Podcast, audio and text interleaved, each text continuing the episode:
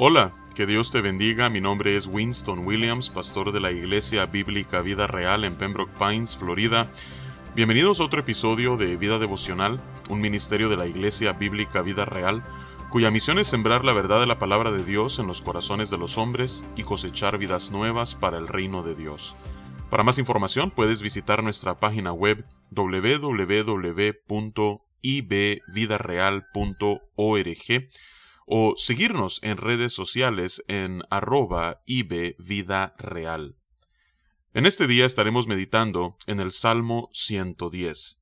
Este es uno de mis salmos favoritos porque tal como el título lo describe, Jehová da dominio al rey, habla acerca de el dominio soberano, regio y sacerdotal de Cristo Jesús habiendo sido exaltado y ahora eh, sentado a la diestra del Padre, de donde eh, esperamos que todos sus enemigos sean puestos por estrado de sus pies cuando Él regrese por segunda vez en victoria y consume su reino terrenal.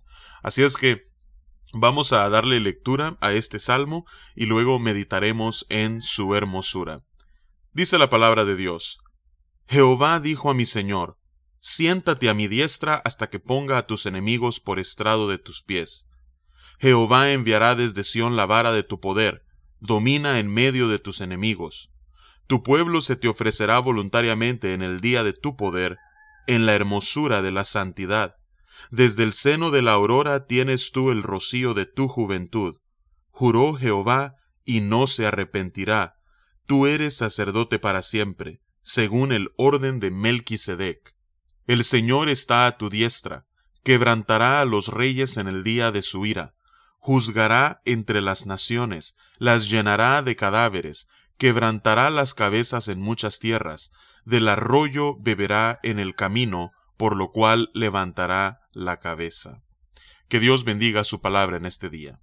Vemos entonces en este salmo, en el versículo 1, que dice el rey David, Jehová dijo a mi Señor, siéntate a mi diestra hasta que ponga a tus enemigos por estrado de tus pies. El Salmo 110 y particularmente este versículo 1 es uno de los salmos más citados en el Nuevo Testamento. De hecho que eh, esta primera porción de este salmo es citada en el Evangelio de Mateo, Marcos y Lucas por nuestro Señor Jesucristo para hablar acerca de su propia deidad y origen regio como descendiente de David, y al mismo tiempo en el libro de los Hechos es citado por el apóstol Pedro en su primer discurso en el capítulo 2, y luego el apóstol Pablo también lo cita hablando acerca del retorno de Cristo en la primera carta a los Corintios capítulo 15, luego hablando acerca de la supremacía de Cristo en Efesios 1, luego hablando acerca de dónde Jesús se encuentra en este momento posicionalmente a la diestra del Padre en Colosenses, y el escritor a los Hebreos hace referencia a ello también en el capítulo 1, 8 y 10. Así es que a lo largo del Nuevo Testamento vemos que a este salmo se le da una aplicación mesiánica. Cuando dice el rey David, dijo el Señor a mi Señor, o sea, Jehová dijo a mi Señor, el Señor de quien está hablando, no solamente por el testimonio de Cristo Jesús, sino el testimonio de los apóstoles y los que escribieron los evangelios, como Lucas y Marcos, el testimonio de los autores del Nuevo Testamento es que este salmo está haciendo referencia a Cristo Jesús. Así es que, según lo que nos dice este salmo, Jesús está a la diestra del Padre como rey sacerdote, gobernando e intercediendo por su pueblo, mientras cada uno de sus enemigos son puestos por estrado de sus pies, mientras Cristo Jesús regresa como el conquistador sobre cada uno de sus enemigos.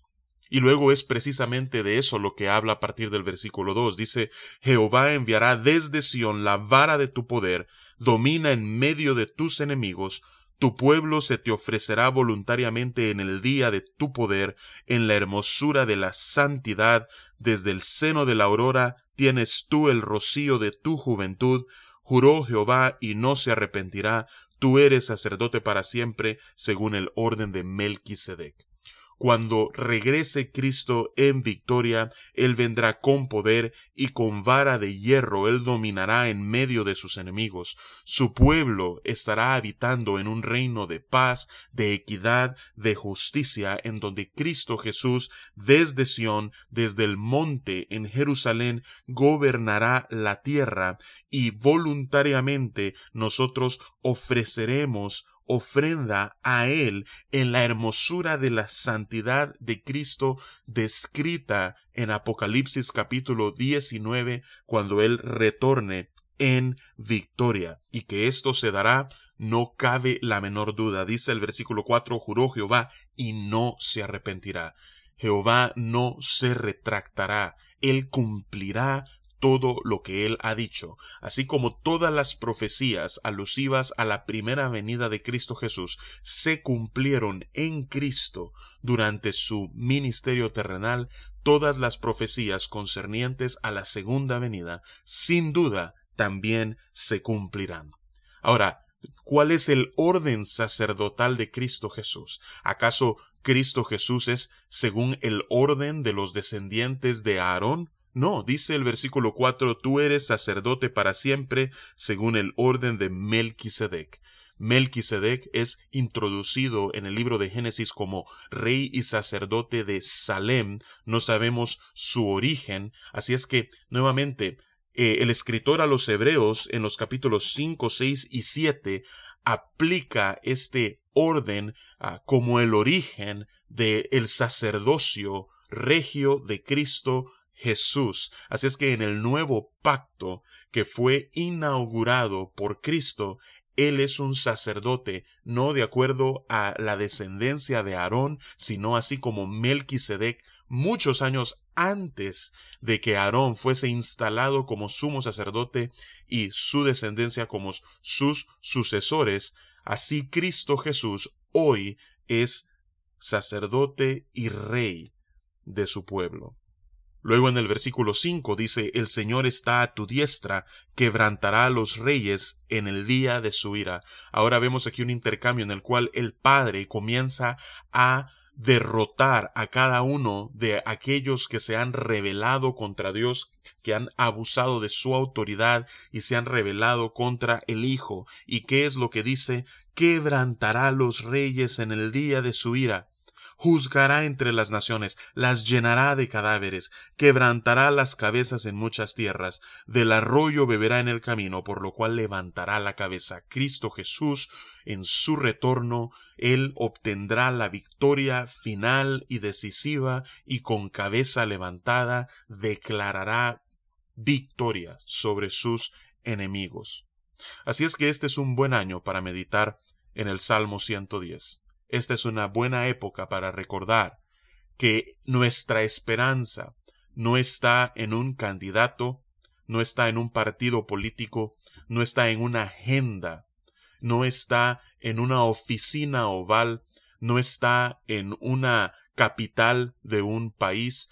Nuestra esperanza y por tanto nuestra mirada está en aquel que hoy está sentado a la diestra de la majestad de Dios Padre, donde Él funge como rey y sacerdote, el cual algún día regresará tal como lo describe la Escritura, con potencia en la hermosura de su santidad, consumará su reino terrenal sobre la tierra, y así él pondrá a cada uno de sus enemigos sean reyes, sean príncipes, sea quien sea, por estrado de sus pies, y declarará victoria sobre cada uno de ellos, y en ese entonces nosotros gobernaremos en un reino de paz, justicia y equidad bajo el mando regio y soberano de Cristo Jesús. Así es que nosotros sabemos cómo termina la historia.